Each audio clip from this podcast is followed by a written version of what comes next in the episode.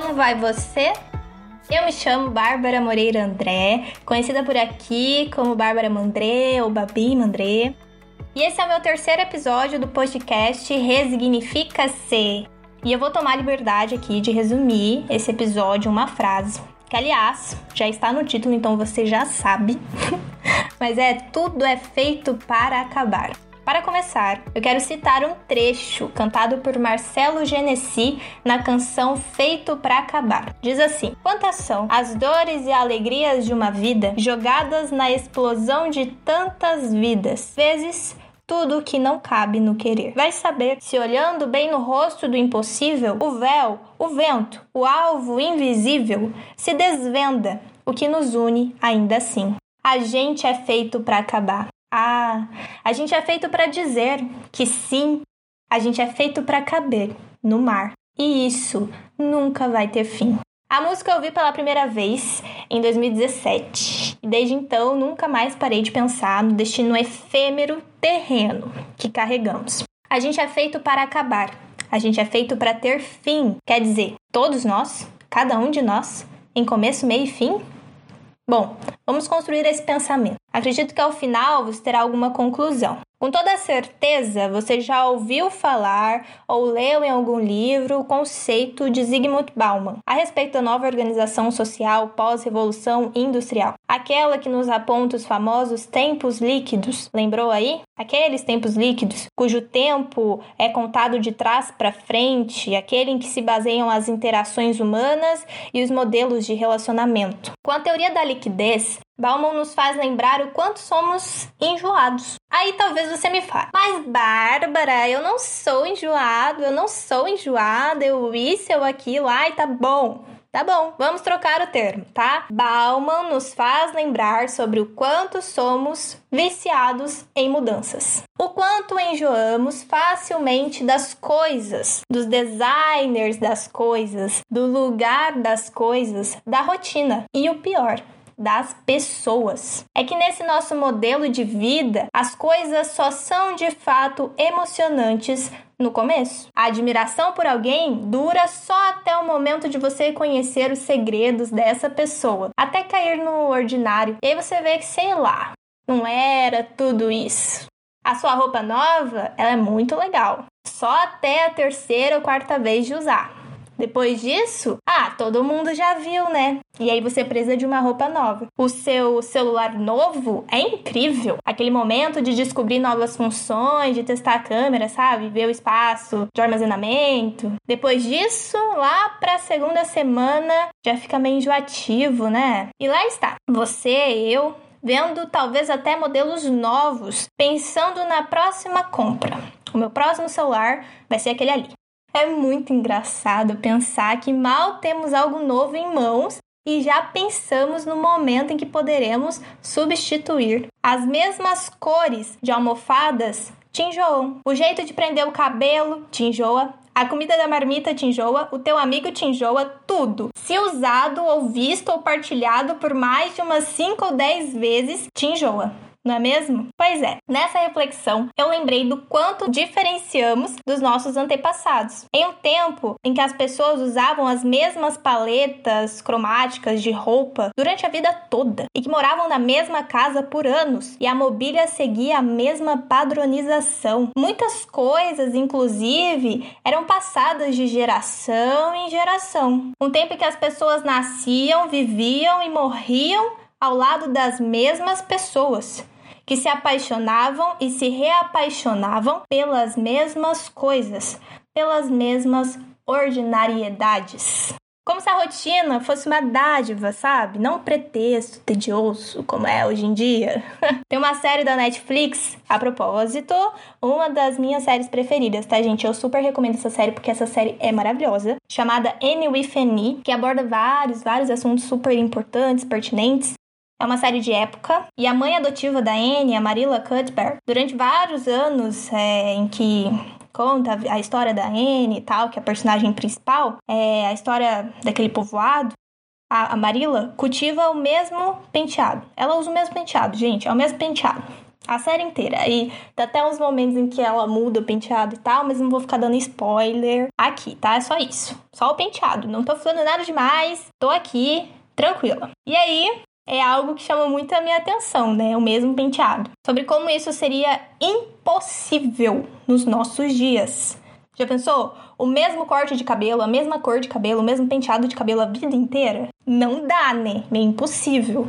E claro, eu não quero usar essa construção de que estamos numa década errada. Eu não quero que você pense isso ou que houveram tempos melhores, não. Eu acho que nós estamos exatamente onde deveríamos estar, e esse é o melhor tempo que poderíamos viver e ser quem nós somos. A inovação e possibilidade de mudança, essas coisas são libertadoras, sabe? Ser livre de qualquer estilo sistemático e poder reinventar, inventar, reinventar, sei lá, a cor do teu cabelo, a paleta do teu guarda-roupa, o modelo do corte das suas unhas. Não sei, são muitas possibilidades. Se você reparou, eu citei a liberdade que hoje temos de poder criar estilos sem qualquer medo ou restrição. Porque assim, eu posso pintar minhas paredes de preto, ou rosa, ou roxo, ou pink, ou amarelo. Eu sou livre para isso.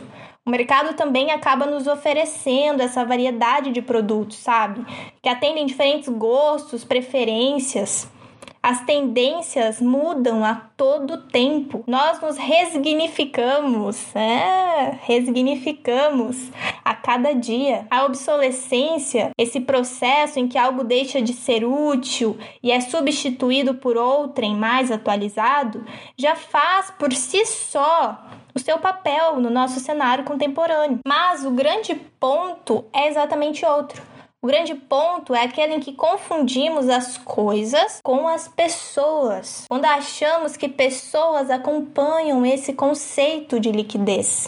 Quando pensamos que as pessoas são descartáveis ou que é normal enjoarmos de um amigo, ou quando achamos que é normal desistirmos dos nossos laços sem ao menos tentarmos ou nos esforçarmos para mantê-los vivos. É quando o impulso de pensar que o mundo é grande e existem muitas coisas desconhecidas nos faz desistir de gente, de humano, de ser humano de não querer gastar tempo com soluções, até porque parece muito mais fácil trocar, devolver, talvez até descartar. É quando do dia para noite nós mudamos. E não, não mudamos o lugar dos móveis ou o corte do cabelo é quando mudamos a forma de amar as pessoas. Quando as coisas são prioridades e as pessoas são meros detalhes. Aqui está o grande ponto, porque, embora, muito embora,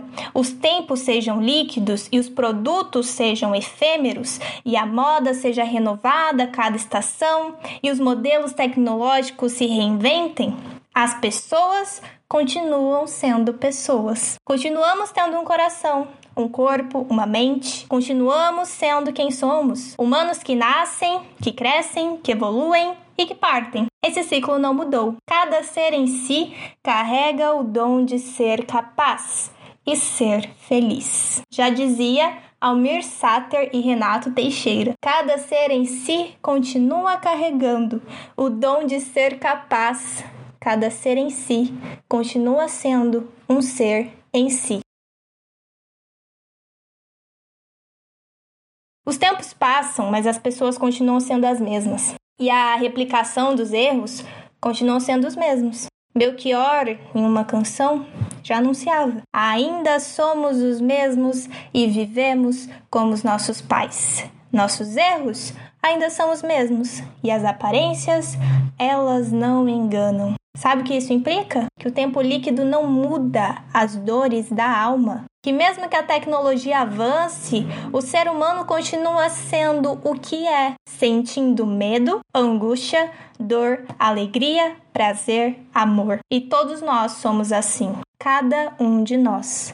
Assim somos. As pessoas não são descartáveis. E a ótica cristã aqui, a cosmovisão cristã, vai na contramão da liquidez. Em João, no Evangelho no Evangelho de João, no capítulo 13, a partir do versículo, do versículo 34, perdão, está escrito: Eu lhes dou esse novo mandamento: amem uns aos outros, assim como eu os amei. Amem também uns aos outros. Se tiverem amor uns pelos outros, todos saberão que vocês são meus discípulos. Gente, eu acho muito forte esse versículo. O versículo é o próprio paradigma do relacionamento humano. Amar. Simplesmente amar? Não. Amar como fomos amados. Amar como quem? No versículo 1 do próprio capítulo 34 diz: e os amou até o fim. Não amou até a obsolescência programada apitar, não amou até perceber um problema, não amou até conhecer os defeitos. Amou até o fim. A maneira de amar implica uma postura consistente e contínua. Amar como quem nos amou e nos ama constantemente é amar não se baseando limitadamente ao ser humano. Amar como quem não requer atrativos ou benefícios como retorno. A maneira de amar nos diferencia, nos separa e assim as pessoas sabem quem nós somos, conforme está escrito no próprio versículo que lemos. Quer dizer, que eu li, né? Não sei se vocês leram, mas eu li. Adjunto ao tempo líquido, muitos esfriarão o próprio coração, mas nem todos, nem todos. Como tem uma canção do Alessandro Vilas Boas, se eu não me engano, é a música Pela Manhã, que ele diz que muitos esfriarão, mas nem todos, não todos, algo assim. Vai por essa linha aí. Se adjunta a esse tempo descartarmos pessoas, bem como descartamos coisas, talvez sejamos muito mais líquidos do que amorosos. Se descartamos pessoas por conveniência, por enjoo, por diferença política, teológica ou por qualquer tipo de interesse em holofote ou status, então talvez sejamos mais fúteis do que a própria vaidade do nosso tempo. Todos nós temos uma dívida uns com os outros, e essa dívida se chama amor. E esse amor tem um nome, tem sacrifício e tem um limite, tem uma condição. Ele é condicionado até o fim. Tem um pastor que eu admiro muito chamado Guilherme Andrade que é inclusive cantor no Projeto Sola, que eu amo o Projeto Sola, amo, amo as músicas. Ele disse uma vez uma coisa e eu guardei comigo. Ele diz: amar custa um preço. E para alguém, alguém com letra maiúscula aqui, custou tudo. Cristo na cruz em amor. Amar pessoas como nós custou muito. Então, quem somos nós para abrir mão de nada em favor dos relacionamentos? E assim como ele concluiu em uma mensagem, eu concluo aqui. Embora vivamos em uma época líquida, como foi conceituado por Bauman, o nosso fundamento é bem sólido. É isso. Sou muito feliz por você estar aqui. Eu tô muito feliz por eu estar aqui também. Obrigada mais uma vez. Que Deus te abençoe. Lembrando sempre que o futuro é brilhante. Um beijo.